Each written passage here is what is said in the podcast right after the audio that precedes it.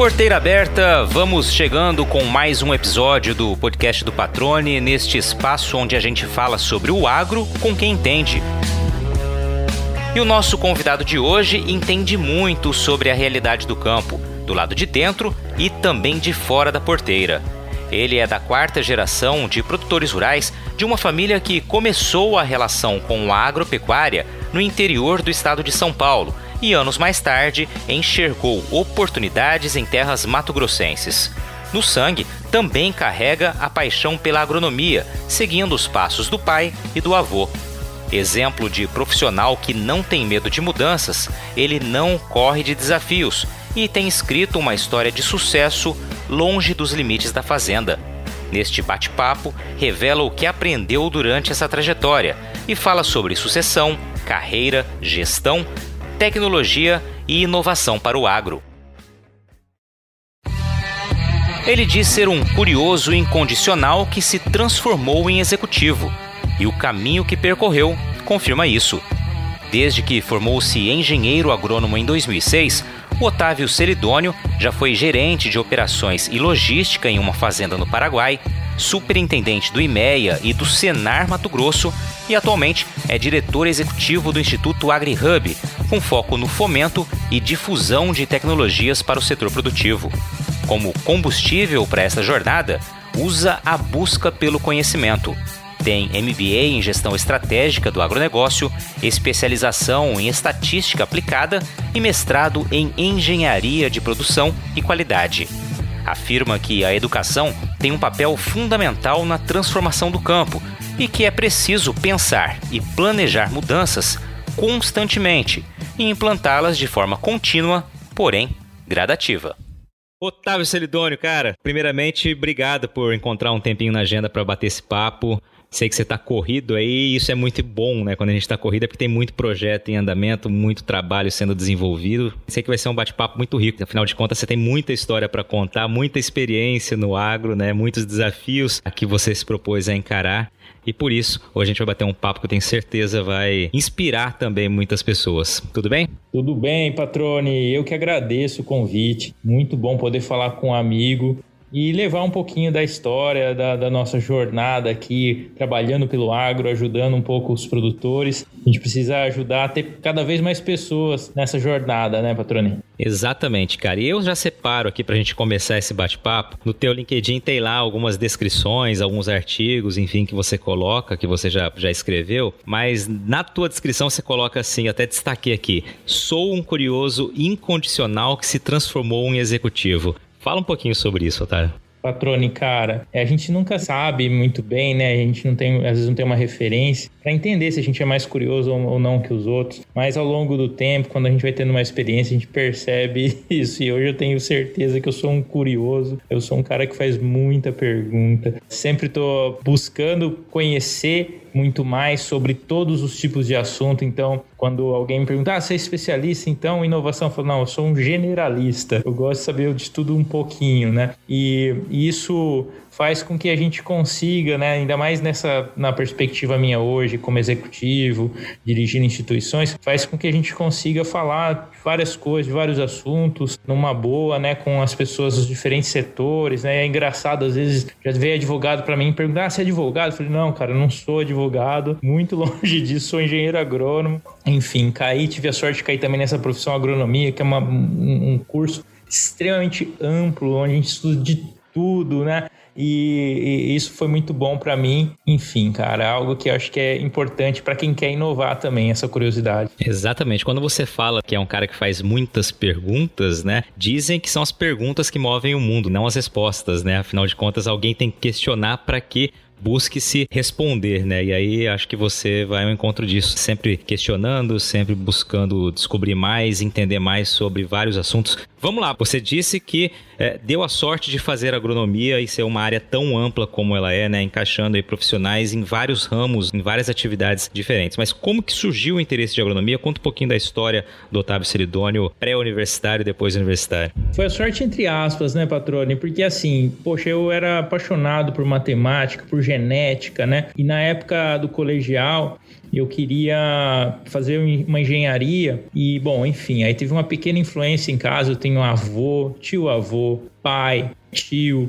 uma boa parte da família que são agrônomos também. E como eu, eu gostei muito do colegiado dessa parte de genética, engenharia e agronomia, eu já sabia que tinha isso. Falei, cara, acho que eu vou para agronomia. Sabia que eu passava também, né? tipo, eu, a engenharia ia ser bem mais difícil de passar e a agronomia eu já tava com nota assim, passar direto do terceirão. Então encarei a agronomia, falei, vamos lá e tô dentro já. E deu certo, cara. Foi um curso que eu me encontrei de verdade onde até acabei durante o curso voltando um pouco mais porque a minha família faz, né, que é a pecuária de corte. Então lá dentro eu achei que fosse seguir engenharia, genética, tal, mas na hora que eu me encontrei, que eu percebi tudo aquilo que eu tinha vivido na família, na vida, na infância, nas fazendas, vendo ali na, pra, na teoria também, né?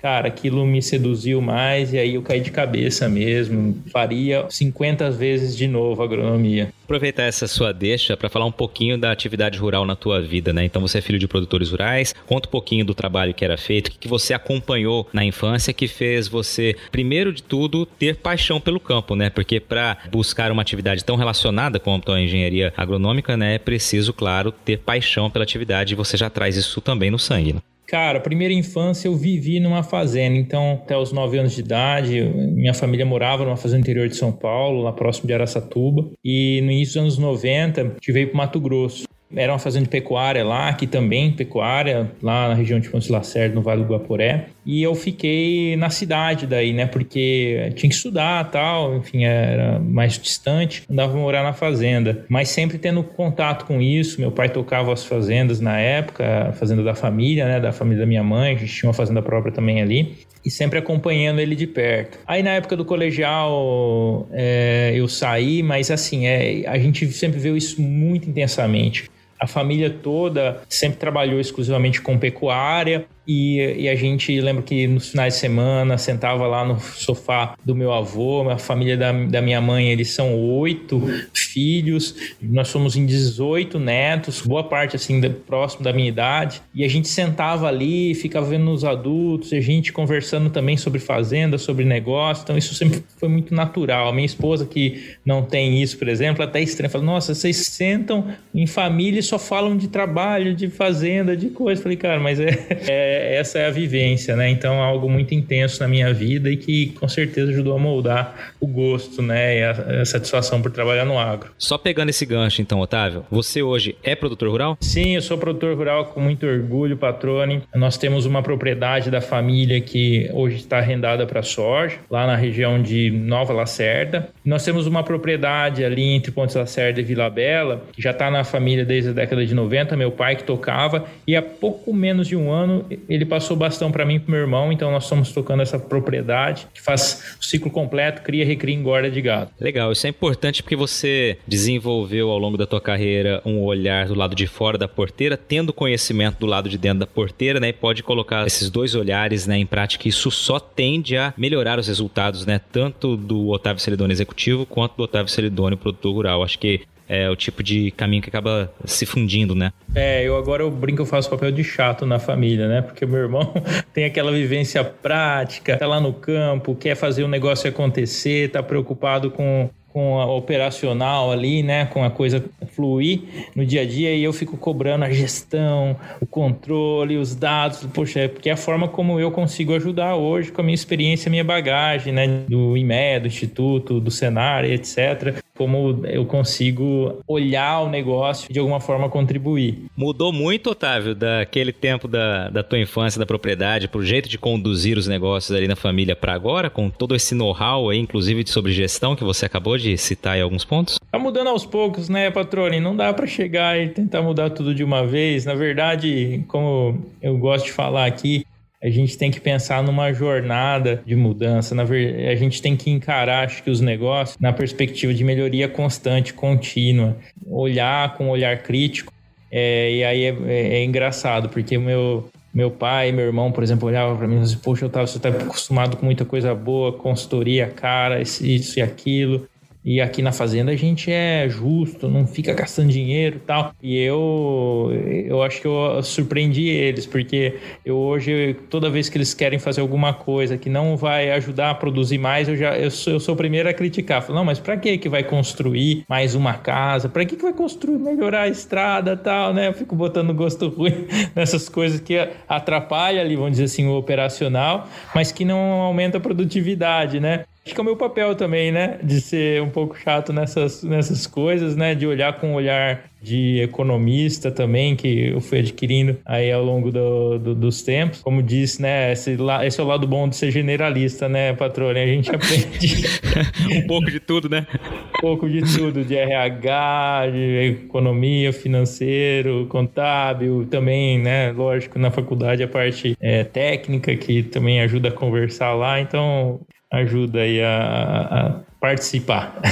Legal é que é o seguinte, você trouxe aí um insight que eu acho muito bacana, né? Você falou, bom, a gente tem que mudar aos poucos, a gente tem que pensar em uma jornada de mudanças, né, com perspectivas de ter uma melhoria constante, uma melhoria contínua. Aí esse é o caminho, né, Otávio? É gradativamente, não dando passos maiores do que as pernas. E como você vem aí num processo de sucessão também, não dá para mudar de uma vez, né? Tudo que foi feito, de uma hora para outra virar completamente a chave. Tem que ser um processo realmente gradativo, né? É, eu acho que isso é um negócio super importante, né? E eu vejo assim que é um algo até complicado. Acho que meu pai já hoje já percebeu, entendeu isso, até por isso passou o bastão. E eu percebo que na, na, nas linhas de sucessão acontece isso. O filho muito afoito por mudar e o pai com medo de ter tudo aquilo que ele construiu de certa forma desvalorizado, ou seja, né, alvo de mudança e tal. Eu reconheço, cara, o grande trabalho que meu pai fez, tudo que ele construiu. Ele realmente suportou com trabalho, com os negócios, com gado, construção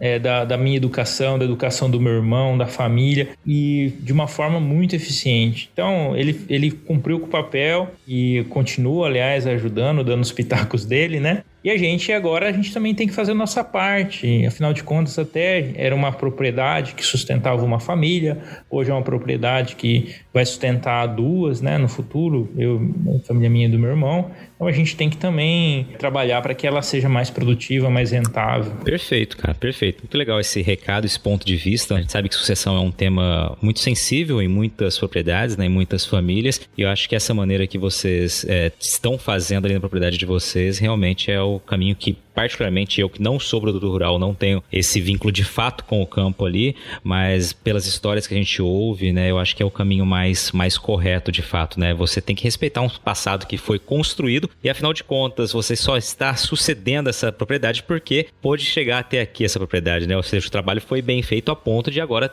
poder ser para repassar da administração para os filhos, né? Exatamente. Eu acho que essa passagem de bastão ela tem que ser assim, tem que ser gradual, a gente tem que escolher muito bem os próximos passos para que a gente realmente não jogue fora todo, toda a experiência, tudo que foi aprendido no passado e ganhe cada vez mais, seja mais sustentável, mais produtivo, né? É, nunca é fácil e ele já errou, já acertou, a gente não pode jogar isso fora de jeito nenhum. Perfeito, cara, muito legal. Agora eu queria aproveitar, Otávio, quando a gente conversava, né, antes da entrevista, nesses últimos dias, eu falei que eu queria aproveitar a tua presença aqui no, no podcast para dividir a tua experiência com quem está nos ouvindo, porque eu acredito que você tem uma carreira que ela foi se construindo, se moldando, pautada por mudanças, né, transformações e desafios novos. Eles, claro, eles têm pontos de, de sincronismo ali, tem pontos, né, de junção, mas se você olha o currículo, você vê que são experiências completamente distintas uma das outras, né?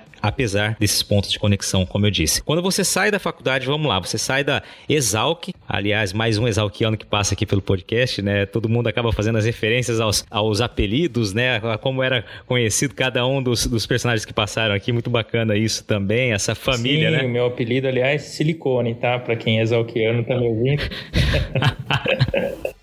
você vai ter que fazer eu perguntar, é. né? Eu não sei se você vai responder, mas olha lá, qual é o motivo? Cara, Vamos deixar o pessoal é aí informado. Motivo, é bom, enfim, são duas coisas coisas que fizeram com que eles me dessem esse nome, né? Primeiro, o meu o apelido do meu pai, que é exalquiano também. Aliás, meu pai, meu avô, minha mãe, são todos exalquianos. O meu pai tinha um apelido Zé Teta. Diz que ele parecia com o tal de Zé Teta lá. E aí juntou o Zé Teta com Celidônio, que é o meu sobrenome, e virou Silicone. muito bem, muito bem, tá bem explicado. Aliás, minha esposa também é exalquiana, né? Povo mais sem criatividade, né? muito bom, cara, muito legal. É, não tinha como, como cair fora da, longe do, do da, da, árvore, né? A fruta não, não cai longe do pé, né? Meu irmão, que foi meio fora, ele fez na UFLA, na Universidade de Viçosa. Ele é a esposa dele. A gente pega no pé dele, mas é uma grande universidade, fantástica também. Tem uma belíssima formação, meu irmão.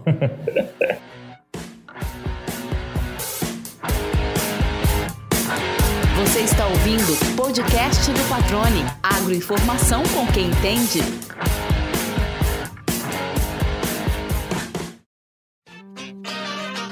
Qualidade e credibilidade. Na era da informação e com tantas notícias falsas, é fundamental saber onde encontrar conteúdos produzidos por quem sabe que o bom jornalismo exige responsabilidade. E foi comprometido com você que o portal Lei Agora montou uma estrutura robusta, com uma equipe experiente focada em comunicar de um jeito diferente e dinâmico o portal se tornou a primeira multiplataforma com conteúdo online e audiovisual em Mato Grosso. Lá você fica sabendo tudo sobre política, esporte, cultura, entretenimento e também sobre agronegócio.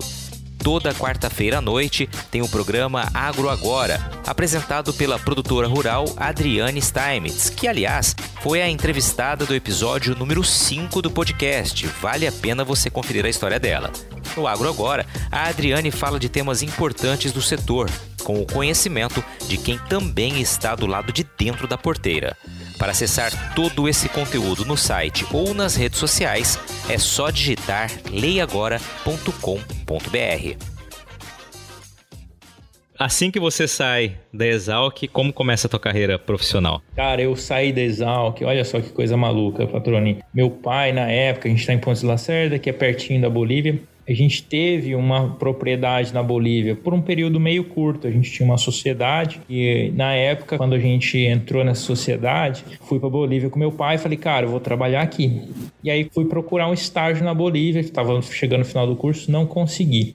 Eu acho que quando deu certo esse estágio no Paraguai, no caso, não consegui na Bolívia, consegui no Paraguai, minha mãe percebeu que eu ia realmente para Bolívia, deve ter apertado meu pai lá, que resolveu vender a parte dele da sociedade. Mas já estava tudo engatilhado para ir para Paraguai e eu fui para lá, cara. Fui para lá, fiz estágio em algumas fazendas de um, de um grupo chamado Grupo CREA. No meio do caminho, conheci os brasileiros que tinham muita área, muito gado lá, na, na, lá no Paraguai. Eu tinha feito estágio sempre na área da pecuária, né? Seguindo os passos aí da família. E aí, cara, eu acabei trabalhando lá. Trabalhei no Paraguai quase um ano, fui gerente de fazenda lá. Peguei uma fazenda centenária depois de 27 mil hectares, onde eu comecei aí, na verdade, cuidei dos arrendamentos antes, depois eu fui ser gerente dessa fazenda, fazendo estrada, casa, abrindo área, cara, que experiência maluca, muito interessante, no outro país, outra cultura, outro mundo, né? E aí, cara, mas chegou uma hora que, poxa, aquilo lá tava distanciando muito da família, da minha namorada na época, né, que virou minha esposa, Raquel. E aí eu resolvi sair de lá. E de lá viemos para Cuiabá. Ela passou no concurso do mapa e eu vim para Cuiabá num primeiro momento com profissão marido mesmo, sabe? Depois que eu acabei conseguindo a oportunidade no IMEC, você conhece muito bem, onde se conheceu e começamos a conversar aí direto. Legal que assim, a vida vai também nos apontando caminhos, às vezes por mudanças que a gente não imagina, né? E acaba construindo uma carreira de sucesso num lugar que você não imaginava a princípio, né? E aí vamos partir então para essa tua fase no e-mail. Você disse quando nós nos conhecemos, né? Comecei a te entrevistar na época, você ainda, se eu não me engano, era analista do e-mail, não me recordo qual é a primeira função que você ocupou lá. Comecei como analista. Aliás, para contar uma história antes, cara. Quando eu estava na faculdade, meu pai é amigo do Scott, o Alcides, né, que é dono da Scott Consultoria. E a minha mãe e a esposa do Scott moraram juntas, aliás. E aí, cara, eu consegui um, um, estágio com ele. O Scott é conhecido, né? E eu fiquei lá um estágio de férias, ele ficava em bebedouro. Então foi um estágio rápido, dois meses, eu acho. Quando eu terminei o estágio, eu falei assim, cara, eu tenho uma certeza absoluta que eu nunca vou trabalhar com esse negócio de economia porque isso cansa demais, cara. Eu gosto de ficar no campo, olhando, porque esse negócio de ficar sentado na frente do computador pensando tempo inteiro não dá certo. Aí quando eu cheguei aqui, veio essa oportunidade do IMEA, eu já tava com outra cabeça, cara. Eu comecei a fazer o MBA, comecei a ralar, me dediquei e me apaixonei por isso. Então eu comecei lá como analista, Gostei muito, foi uma experiência fantástica. Fiquei acho que um ano, um ano e meio como analista. Depois eu fiquei, eu eh, virei gestor. Na época o Seneri era quem eh, liderava o, o IMEA, né? Daí foi mais entre um ano e um ano e meio. Sei que no total deu, foram dois anos e meio entre analista e gestor. O time, o IMEA, aliás, comecei no dia zero, quando o IMEA começou a nova fase de reestruturação. O IMEA existia antes, né? Como um departamento da, da federação aqui da FAMATO. E quando eu comecei foi quando a gente teve o CNPJ próprio e começamos essa nova fase. Desde aquele dia lá, cara, falei muito, mas dois anos e meio depois o Ceneri saiu para virar diretor executivo da Famato e veio a oportunidade para eu dirigir o IMEA. E aí começou a nova fase também como executivo. Muito legal, muito desafiadora, uma grande mudança se sair de técnico, de campo, depois de técnico na área econômica e virar é, executivo, cara. Mas foi muito legal e uma fase muito boa, muito boa, de muito crescimento da minha vida. Da tua primeira experiência lá na fazenda no Paraguai para essa experiência de gestão de equipes no IMEA, tem alguma, alguma correlação, algo que você pôde é, aproveitar daquela expertise ali na, na fazenda? Sim, tem, tem muitas coisas. Difícil falar exatamente o que, né? Mas conhecer a cultura, aprender a trabalhar com pessoas, tudo isso que no, no, no dia a dia lá, por mais diferente que era, né? Você trabalhar num outro país, com outra cultura. A diferença entre as pessoas é grande. Lá eu tinha brasileiros, paraguaios, né? Paraguaios também, várias formas de pensar, uma equipe grande. Então, acho que isso, isso talvez tenha sido um dos principais legados, assim, dado do Paraguai, que acabou também vindo para o IME esse pegar um pouco desse traquejo de trabalhar com pessoas com perfis diferentes. É algo que é sempre desafiante, né, cara? Dirigir um, um time, criar uma cultura comum, colocar todo mundo no mesmo rumo, fazer todo mundo remar o barco o mesmo lado, nunca é fácil, nunca é simples, né? Você tem que liderar, na verdade, né? Você tem que, ao mesmo tempo, dar oportunidade para as pessoas também trazer a experiência delas. Na época no Paraguai eu era muito jovem, então eu tinha ali 23, 24 anos de idade. Então eu liderava gente bem mais experiente que eu, né? Mas em questões mais específicas. E esse saber ouvir, saber aproveitar a experiência de cada um era essencial. E o, ali no, no IMEA, a gente tinha também esse desafio de lidar com as pessoas. Lógico, era um time de altíssimo desempenho, trabalhando só com gente, quer dizer, formada, graduada, etc e tal. Mas assim, cara, gente é sempre gente. Gente sempre é bom e ruim trabalhar com gente, mas é gostoso. A gente não gosta, se eu não gostasse, não estaria aqui até hoje também, né? Exatamente. Eu acho que você acertou na mosca aí, literalmente, né? Porque era, eu acho que o grande ponto de conexão uh, uh, eu ouvindo você dizer, acho que eu, eu, reafirmo esse meu pensamento, é justamente o de liderar pessoas, né? Porque não é para qualquer um, né? Você está sempre aprendendo e você citou ali, é preciso dar oportunidade para que as pessoas mostrem as experiências delas, né? Mas é preciso liderar também pelo exemplo, né? Então, realmente, ser gestor, ser, ser líder de uma equipe, né? Sendo na fazenda, sendo no escritório, sendo numa repartição com vários, vários colaboradores, é de fato uma missão que não é para qualquer um. Né? Não, né? não é, não é simples, porque a gente tem que ter um pouco desse desapego também, né? Especialmente quando a gente vai crescendo. No, no IMEA, eu comecei como analista e eu tive que aprender também a deixar as pessoas fazerem do jeito delas, porque afinal de contas, cada um vai dar a sua contribuição ali. E aí é, a gente lidera pelo exemplo, mas também se a gente quiser que todo mundo seja, sejam cópias de nós mesmos, nunca vai funcionar. Então, esse ponto de reconhecer as competências, as habilidades de cada as nossas, né? Também esse o autoconhecimento e conhecer as competências dos outros é algo essencial, fundamental para um bom líder para que a gente consiga formar um time que se complemente de verdade, que consiga chegar mais longe, né? E, cara, é, eu vejo isso como, às vezes, um desafio de muitas, muitas, muitas pessoas, até produtores rurais, né? Seja com colaboradores, seja, às vezes, com filho, que querem que o cara seja uma cópia ali do líder, e não dá, as pessoas pensam diferente, a gente tem que valorizar isso ao invés de refutar, né? Perfeito, concordo plenamente com o que você disse. E aí, bom, para quem não é de Mato Grosso e eventualmente não conheça o IMEA, IMEA, o Instituto Mato Grossense de Economia Agropecuária, desenvolve um trabalho ímpar, né, mapeando demonstrando que a agropecuária aqui em Mato Grosso, com números, estatísticas, enfim, uma série de trabalhos aí, vale a pena conferir quem não conheça ainda, eventualmente não conheça, imeia.com.br tem todas as informações lá, né, Otávio? Você não está mais lá como superintendente, mas evidentemente reforça esse convite para que conheçam esse trabalho de excelência. Cara, a gente brinca, né? Eu falo, é, eu saí do IMEA, mas o IMEA não saiu de mim, né? Então, então o IMEA, eu sou fã de carteirinha. Daniel só melhorou o IMEA, continua numa jornada, uma crescente fantástica, ele e toda a equipe. E merece muito quem não conhece aproveitar mais, até porque ali tem muita informação, muito conhecimento para quem produz no estado. Bom, Passada a tua fase no IMEA, você vem para um outro desafio igualmente grande, mas agora com uma amplitude ainda maior no que diz respeito ao número de pessoas, né? Você se torna superintendente do Senar Mato Grosso. Que baita responsabilidade você teve nas mãos, né? Que mudança, né? Porque eu saí do IMEA, que tinha aí acho que menos de 30 pessoas na época, né? Fazia um trabalho muito importante, muita influência, e fui pro, pro Senar, que, cara, olha só, 150 pessoas mais ou menos na época, só de time interno, né?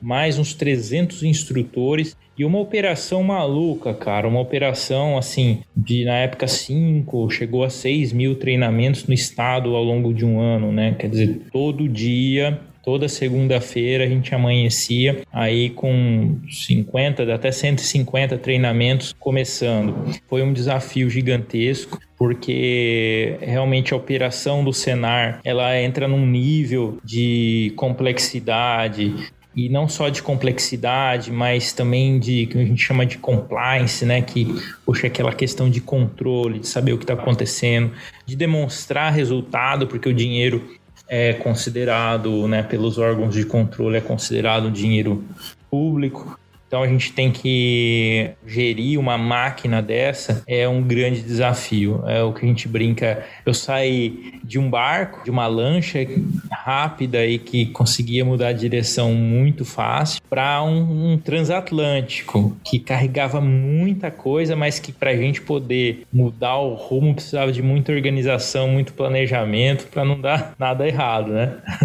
Exatamente, cara. O Senac também desenvolve um trabalho é, ímpar, né? Sem igual, transformando pessoas por meio de conhecimento, né? E aliás, eu até pensei aqui também lá na sua autodescrição no LinkedIn, você coloca lá criar valor produzindo e distribuindo informações que possam, né, transformar a vida das pessoas e empresas. E o trabalho aí do Senar também, é, que você desenvolveu, e agora a gente vai começar a falar do AgriHub também, tem muito disso, né? Por meio de informações, dessa disseminação desse conhecimento, você gera gera transformações de vidas, de empresas, de realidades, de histórias, né? Cara, e, e o Senar me trouxe, fortaleceu muito essa busca, sabe, é, Patroni? Porque o IMEA, com toda certeza, já tinha essa questão de ser um que a gente chama, né, o think tank, que é aquele tem uma tradução muito boa para isso, que é um local pensa que cria relatórios para balizar políticas, políticas públicas, políticas agrícolas, né? E o Senar, no Senar, eu me deparei com esse desafio de meter a mão na massa, de transformar as pessoas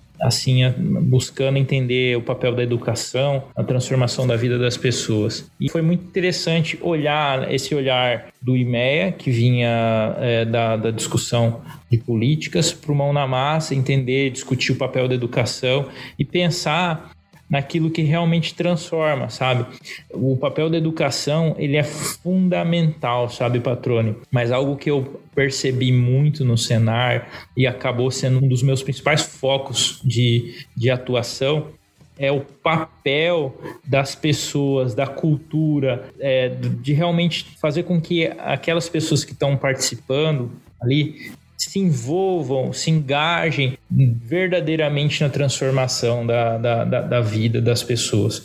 Eu falo isso porque teve um, um caso muito interessante logo no começo do, da minha atividade lá no Senar. A gente foi entrevistar um, alguns instrutores e um deles virou e falou assim: Otávio, eu vou em algumas comunidades já há 10 anos ou mais, ofereço treinamento sempre muito parecido, um treinamento com outro, e a realidade da comunidade ali não muda. E aí a gente começa a discutir, cara, o problema é o material do Senar. Poxa, é lógico, pode melhorar, pode melhorar o material, pode melhorar o instrutor, mas o problema não é esse. O problema é que, poxa, você vai oferecer um treinamento no local, você vai oferecer um treinamento precisa ter uma estrutura ali. Às vezes o sujeito vai oferecer um treinamento, vamos supor, para operação de trator, um local que o cara não tem um trator direito, ele precisa ter um trator, ele precisa de crédito, aí ele vai produzir, ele precisa ter para quem vender, ele precisa.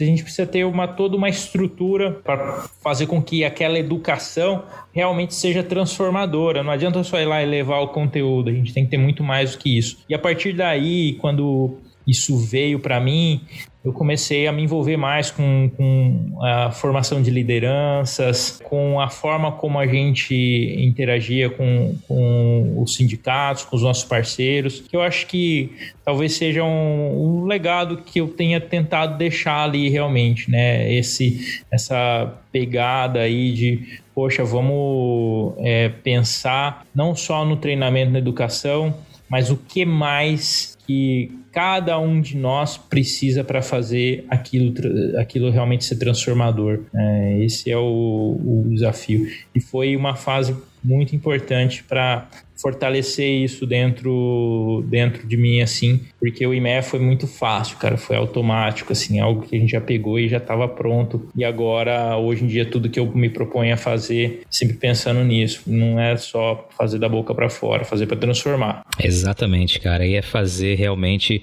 a diferença, né? É gerar o conhecimento, gerar o conteúdo, mas nada mais prazeroso do que ver a transformação e, e falando sobre o cenário aqui, só para pegar essa ponte que você é, destacou, quando a gente mesmo noticia histórias de transformação por meio de conhecimento, não tem nada mais satisfatório, né? Para mim, em noticiar, eu imagino para quem ajudou de fato a transformar. E essa transformação sempre se dá pelo conhecimento, mas justamente, como você destacou, pelas pessoas que levam esse conhecimento, que despertam interesse para que aquele produtor as receba, essas informações e também as coloque em prática, né? E tudo isso depende, claro, de quem faz essa condução. Fundamental, Patroni, é reconhecer essas histórias e valorizar essas pessoas é fundamental, porque mais do que levar pontualmente ali o conhecimento, é fazer com que as as outras pessoas admirem isso, queiram fazer igual e busquem né, esse conhecimento, busquem a informação, busquem aquilo que é necessário para a mudança dela.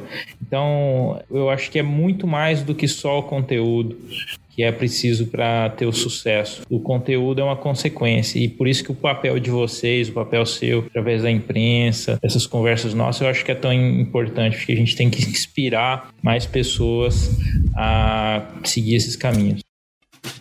Hora daquela pausa no bate-papo para dar um recado para você que quer se vestir bem, seja no campo ou na cidade.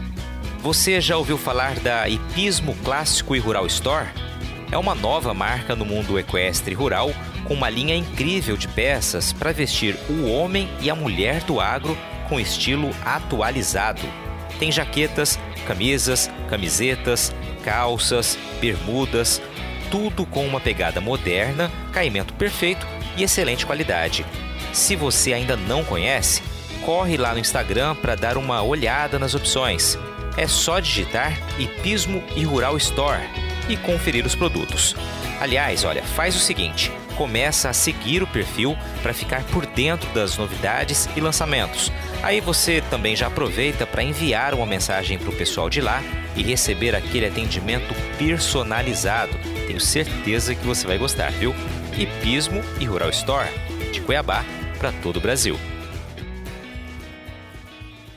Vamos lá, foram quatro anos como superintendente do Senar, além dos cinco ali como superintendente do IMEA, e desde janeiro do ano passado, antes da pandemia, você assumiu um novo desafio, né, que é extremamente estratégico para o futuro da agropecuária aqui em Mato Grosso. Há muita há um depósito muito grande de expectativa no trabalho desenvolvido pelo AgriHub, que hoje você é diretor executivo. Vamos só rapidamente relembrar né, explicar o que é o AgriHub. Ele já tem uma história de alguns anos, mas agora se tornou um instituto, né? Queria que você resumisse um pouquinho da história desse projeto para que a gente possa discorrer mais sobre ele. Cara, o AgriHub é um negócio um pouco difícil, né, de algumas pessoas entenderem, mas faz um papel, como você disse, muito, acho que muito importante para o futuro, né? O AgriHub, ele é um, o próprio nome diz, um hub, né? Um local onde a gente busca conectar pensamentos, pessoas, oportunidades, quer dizer, o AgriHub começou em 2016 como um programa então do sistema Famato e uma das primeiras ações para ficar um pouco mais claro para as pessoas que estão ouvindo aí foi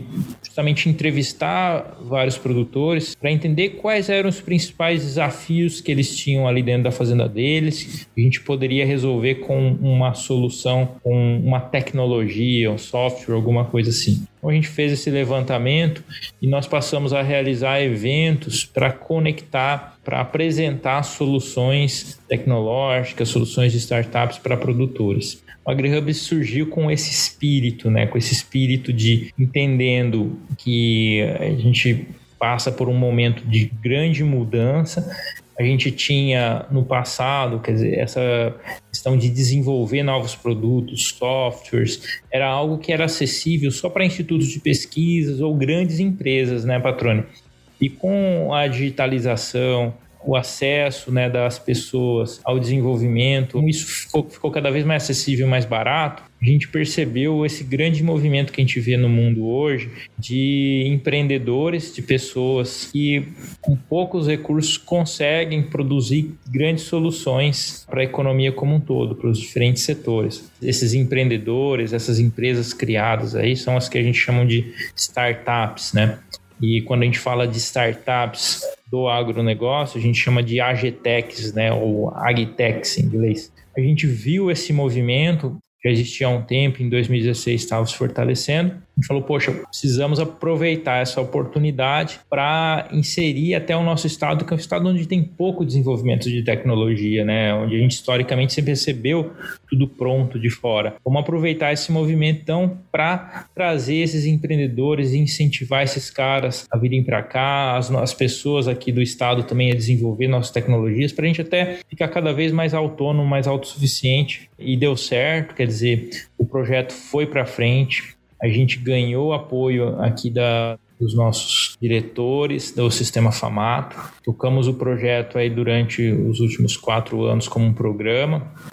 E aí, quando a gente conseguiu não só trazer esses diretores nossos, mas também grandes empresas do agro, a gente tem quatro apoiadores aqui, a Agroamazônia, a Marge, Bayer, TMG, trouxe eles para apoiar o projeto. É, a gente conseguiu consolidar realmente as ideias, construímos aqui o nosso espaço, ter um ambiente de trabalho que a gente chama colaborativo, um ambiente aberto, onde as pessoas de diferentes empresas podem vir, usar, conversar, trocar ideias, né, ideias é, e isso é algo assim fantástico que ajuda demais, demais a, a melhorar a inovação, a trazer novas possibilidades. E o AgriHub quando consolidou esse espaço. Então, falou: poxa, agora temos envergadura para encarar um novo rumo que é transformar isso aqui na nova casa do sistema Famato. Foi o que aconteceu no ano passado, no final do ano passado. Eu vim para cá já com esse desafio. A pandemia atrasou um pouquinho, trouxe um pouco de dificuldade, enrolou um pouquinho, mas no final saiu e hoje estamos aqui com grandes desafios, grandes projetos para ajudar a levar soluções para os produtores rurais. É, esse, esse é o nosso, nosso rumo aí, né? Ajudar a difundir cada vez mais tecnologias, ajudar a apoiar a desenvolver novas soluções, quer dizer, grandes desafios que a gente tem no campo, levando aí para os empreendedores para transformar o nosso mundo. Perfeito. Eu vou fazer um breve resumo aqui do que você disse, começando pelo conceito inicial do AgriHub, né, que era justamente essa conexão entre quem depende, demanda a tecnologia, está lá no campo, né? Olha, eu preciso de soluções, ferramentas para esse, esse ou aquele outro problema. Inclusive, vocês têm um diagnóstico, né, lançado alguns anos atrás também, que apontava as oportunidades para quem tem interesse, ou tivesse interesse em investir em tecnologia no agro, pontuados ali os principais problemas, né? Então, esse é o grande conceito, levantar os problemas problemas do campo reais ali dos produtores,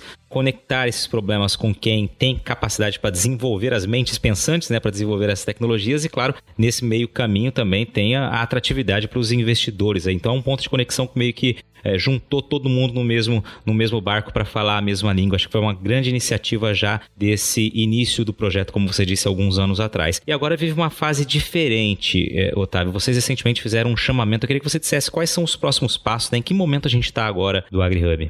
É legal, Patrone. A gente faz realmente esse papel aí de estar tá todo mundo no mesmo, trazer todo mundo no mesmo local e traduzir né, a conversa entre todos. Acho que esse é o grande desafio um dos principais pilares do trabalho nosso que a gente chama de difusão de soluções. Esse, esse trabalho de difusão, Patrone, é um trabalho é, que, que é complexo, porque o que, que acontece? Olha só, a gente tem hoje uma estimativa de 1.500 empresas diferentes que estão oferecendo soluções para os produtores do nosso Brasil. E se a gente tem 1.500 empresas diferentes, cara, e elas, na maioria dos casos, estão oferecendo soluções diferentes, significa que o nosso produtor não é o mesmo. A gente entende hoje aqui no AgriHub que cada produtor tem uma necessidade diferente e o nosso papel é entender para cada produtor qual solução é a melhor para ele. É, e a gente faz então essa, esse papel de traduzir, de tentar ajudar o produtor no momento dessa escolha, nessa frente nossa que a gente chama de difusão tecnológica. E aí, como você lembrou muito bem, patrone, a gente está nesse momento realizando esse mapeamento das soluções tecnológicas. Esse mapeamento é justamente para a gente coletar, pegar todas as startups que existem, já existem várias listas dessas startups, e coletando informações dela para poder fazer o que a gente chama do encontro. Falar, cara, para quem que você serve? Eu sempre costumo dar um exemplo, né? O patrão que você já me ouviu falar isso algumas vezes. Cara, não adianta a gente pegar um produtor que está anotando os custos dele numa caderneta e querer implementar na fazenda desse sujeito um, um algo que a gente chama de um RP, né? Um, um software que integra outros softwares de contabilidade financeira, RH, estoque, quer dizer, Cara, o, isso é algo que demora no mínimo cinco anos para funcionar redondinho numa fazenda que já está organizada. Do mesmo jeito, não adianta eu querer pegar uma solução que serve para esse sujeito aí que está na caderneta e sugerir ela para alguém que já está maduro, para pronto para um RP. Quer dizer, para cada produtor a gente tem que fazer esse encontro de soluções, entender aquilo que é mais adequado e esse é o nosso desafio e por isso que a gente está no mapeamento, querendo conhecer todas, querendo entender no detalhe cada um para gerar oportunidade para todo mundo e fazer com que o produtor avance, crie uma, né, isso que a gente falei algumas vezes, uma jornada de desenvolvimento. Isso que eu prego lá para minha família tem que ser o que eu prego também para os produtores em, em, geral, né? A mudança ela tem que ser gradual, ela tem que ir acontecendo de forma constante, porque o mundo, a gente vive num mundo em transformação. E a gente já transformou, cara, os negócios, a vida, a forma como a gente se comunica né, nos últimos anos. Então, esse é um dos, dos pontos nossos principais aí na frente da difusão. A gente também tem o trabalho que a gente faz com as empresas aqui, que aí sim chama de inovação aberta. Aí na inovação aberta é onde a gente não faz esse simples papel de conectar, de ligar a necessidade do produtor com a startup. Na frente que a gente tem com apoio aqui da, das empresas, aí a gente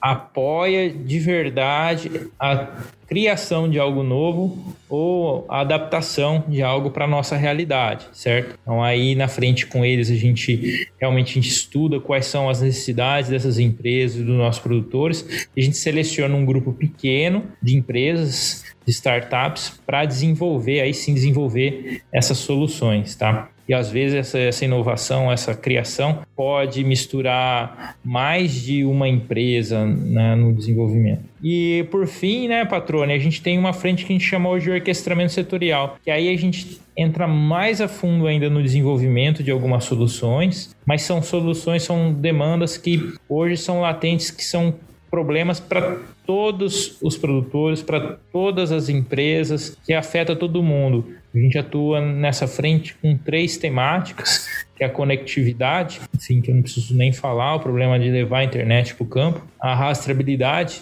que é algo também que é, pode agregar valor para todo mundo, se funcionar legal de forma transversal, E o último é a previsão climática, que, enfim, também requer aí uma infraestrutura básica para funcionar de forma satisfatória aí e ajudar os produtores que têm sofrido até muito nas últimas safras aí com isso. Excelente, Otávio. Acho que é importante quando você coloca, né, uh, primeiramente ali o mapeamento. São muitas empresas, né? Você falou um universo de aproximadamente 1.500 empresas diferentes oferecendo soluções diferentes, muitas, claro, parecidas, mas é preciso entender quem está oferecendo o que, uma espécie de catálogo aí, né? É, disponibilizar essa informação para que o produtor possa ter acesso a esse conhecimento de uma maneira mais rápida de uma maneira que também tenha a, a, aquela referência do AgriHub ter observado essa tecnologia. Acho que vocês têm feito esse papel também, vou colocar entre aspas aqui, como se fosse uma validação de que de fato aquela solução pode ser uma alternativa, aquela ferramenta pode ser uma alternativa. Acho que é um papel de uma grande magnitude que tem um peso de muita relevância também, começando ali por esse mapeamento, né? É, exatamente. A gente acredita que esse papel de entender o, enfim, a vantagem de uma solução é algo que a gente também não faz sozinho. Então a gente tem aqui uma rede de fazendas, a gente chama rede de fazendas Alfa, são produtores. Se você é produtor, está escutando a gente, quiser conhecer mais, quiser participar como um produtor alfa, alguém que quer tem interesse em testar tecnologias, é fundamental ter o seu apoio. Então a gente tem essa rede Fazendas Alfa, que é algo vital aí.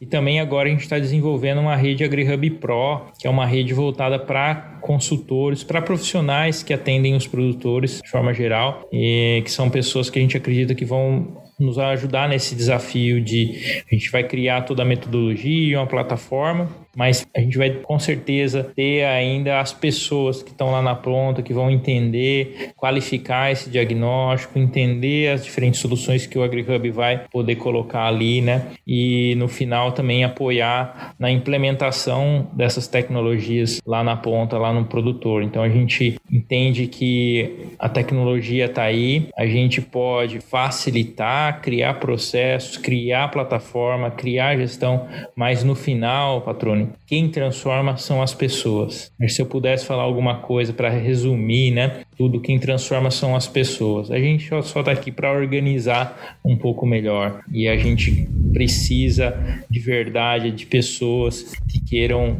estar próximo, ajudar para fazer tudo isso acontecer. Legal, cara.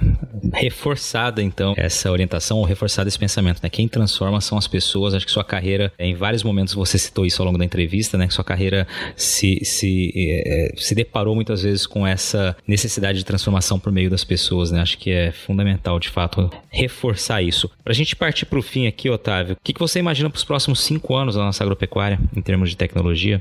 É difícil, né? Realmente fazer, acertar no tempo. Né? Tem coisa que a gente sabe que vai acontecer, só não sabe quando, né? Mas assim, eu imagino que a gente vai ter uma evolução muito legal, com a conectividade avançando cada vez mais para as fazendas e a gente diminuindo esse gap de informação falando em termos de tecnologias, é, as soluções que ajudam na comercialização se consolidando cada vez mais, né? Algumas soluções ali mais práticas do dia a dia também avançando. E eu vejo hoje também as soluções que ajudam muito na, na agricultura de precisão, manejo de pragas, isso também entrando entrando legal, sabe? A gente tem um produtor ainda que é muito apaixonado, no geral, no geral, né? Obviamente, muito apaixonado pela, pelas questões técnicas, né? Pela parte agronômica e, e essas soluções que trazem isso também saem na frente, né? Lógico, comercial, sem dúvida, avança porque é um, um gargalo sempre, né? Você, enfim, e aí, quer dizer, é, eu imagino esse, nesses próximos cinco anos a gente consolidando tudo isso. Aí se a gente fala no horizonte de mais tempo, pensando numa futurologia, aquela coisa gostosa de, de pensar em Hollywood, cara, aí, cara, o troço que vai mudar o jogo, e aí eu não sei quando, é a inteligência artificial, né? Vai ser aquele momento em que a gente tiver um computador que consegue olhar tudo que está acontecendo ali com o clima, com as pragas, com o desenvolvimento das lavouras, com a operação né, que você tem ali e conseguir calcular de alguma forma o que você tem que fazer para dar o um máximo rendimento. Esse vai ser o momento que a gente vai ter aquela figurinha acontecendo do cara na frente de um computadorzinho, na beira da praia, só olhando a fazenda dele de longe. É quando isso realmente avançar e a inteligência artificial. Mas até lá, cara, até lá, esses são os caminhos e é o produtor também aprendendo a ser analista de dados, a fazer o que hoje a inteligência artificial ainda não consegue, né? Que é misturar um pouco da perspectiva de visão prática com análise de dados ali para tirar o máximo proveito. Hoje a gente já tem isso. O melhor agricultor é aquele que tem o feeling prático, sente o campo, mas que consegue olhar os dados, as informações para dar o rumo ali da, do manejo do dia a dia da fazenda dele, da gestão é, financeira, assim por diante. Maravilha, cara. Maravilha. Vamos viver para ver, né, exatamente essas transformações. A gente tem acompanhado constantemente isso diariamente, eu diria, né, essas transformações. A pandemia veio para acelerar processos como né, todo mundo é, reforça isso e você falou bem, né? São tecnologias, muitas delas estão por vir, não tem como datá-las, mas nesses próximos cinco anos, a curto prazo, você já destacou alguns pontos que realmente é, espera-se que avancem, em especial no que diz respeito à conectividade, né? Acho que é um ponto fundamental, você destacou anteriormente e reforçou agora. Otávio, para encerrar aqui, eu queria é, deixar meu testemunho aqui, que eu gosto muito de você, cara, admiro muito teu trabalho, a tua evolução, sou testemunha dessa trajetória ou de parte dessa trajetória desde 2008 lá, né, começando a te entrevistar, morava ainda em Campo Grande, vinha para cá com certa frequência, até mudar para Cuiabá em 2010, então a gente tem um, um, relacionamento aí de muita frequência em entrevistas, né, como analista do IMEA, depois é, superintendente, o mesmo no cenário e agora no AgriHub. É, parabéns pela tua carreira, cara. Eu queria que você encerrasse esse bate-papo aqui me dizendo a tua avaliação sobre esse perfil profissional que você tem porque como nós dissemos ali no começo, né, você tem pontos de conexão entre uma profissão e outra ali, mas são vários desafios, ou seja, a meu ver, você ilustra, né, é um exemplo de um profissional que está sempre apto a encarar desafios e principalmente enxergar e aproveitar as oportunidades que aparecem, que surgem aí sem, sem pestanejar, como dizem, né? sem se curvar diante delas. É, patrônio, eu acho que assim, né? Eu vou, até falar assim, nós, que eu vou te incluir também, aliás, né? Tanto tempo convivendo e tudo mais, eu vou falar, você faz algumas entrevistas por formalidade, porque você já sabe qual é a resposta, você já poderia responder por nós, né, patrônio? Então, vou falar, nós que somos generalistas, eu acho que nós estamos no melhor momento da, da história, né, patrone? Porque é isso que Hoje o, hoje o mundo está dinâmico, hoje a vida é dinâmica e a gente precisa ter essa visão do todo para poder conectar as soluções, os negócios, as oportunidades, né? Então eu acho que eu estou vivendo um, um, momento muito legal do mundo de transformação que se encaixou bem com, com o meu perfil. E lógico, né, reforçando assim, perfil, meu perfil é um perfil legal para isso, para inovação, porque eu estou fazendo, estou satisfeito e me encontrei aqui. Mas é o, o mundo é diverso, e a gente precisa de pessoas de todos os perfis. Eu aqui, o que seria de mim sem uma pessoa para me ajudar na organização, no planejamento, no dia a dia, que eu não sou um cara tão organizado. Então, a gente precisa de pessoas com os diferentes perfis, né? E, e é claro que você você tem que estar tá ouvindo aí, você tem que reconhecer, conhecer seus potenciais, suas competências, fortalecer isso e achar um trabalho que realmente valorize tudo isso. E não existe um perfil ideal, mas existe atividade ideal para você, com toda certeza. Aproveite o seu perfil, tente desenvolver suas qualidades, que eu acho que dessa forma que a gente vai longe, trabalhando todo dia para ser cada dia melhor, né, patrone? Acho que o segredo é esse e não o perfil, competência competência específica e cada um tem a sua. Exatamente, tá? Eu agradeço pela tua participação aqui. Muito legal bater esse papo contigo, né? Dividindo um pouco da tua história, do teu conhecimento. Muito legal, te agradeço, viu? Valeu, patrone. Muito obrigado. Conte conosco sempre. Um forte abraço. E aí, gostou do bate-papo? Dá aquela força e compartilha essa entrevista com os seus contatos. E olha, aproveita para mandar aquele feedback dizendo o que você está achando do podcast do Patrone. Pode criticar, elogiar, sugerir temas e pessoas para dividir boas histórias aqui nos próximos episódios. É só enviar uma mensagem lá no Instagram para arroba Luiz Patrone que a gente troca uma ideia, viu? Então, gente, sucesso da porteira para dentro, força e fé da porteira para fora e vamos que vamos. Você ouviu o podcast do Patrone, agroinformação com quem entende.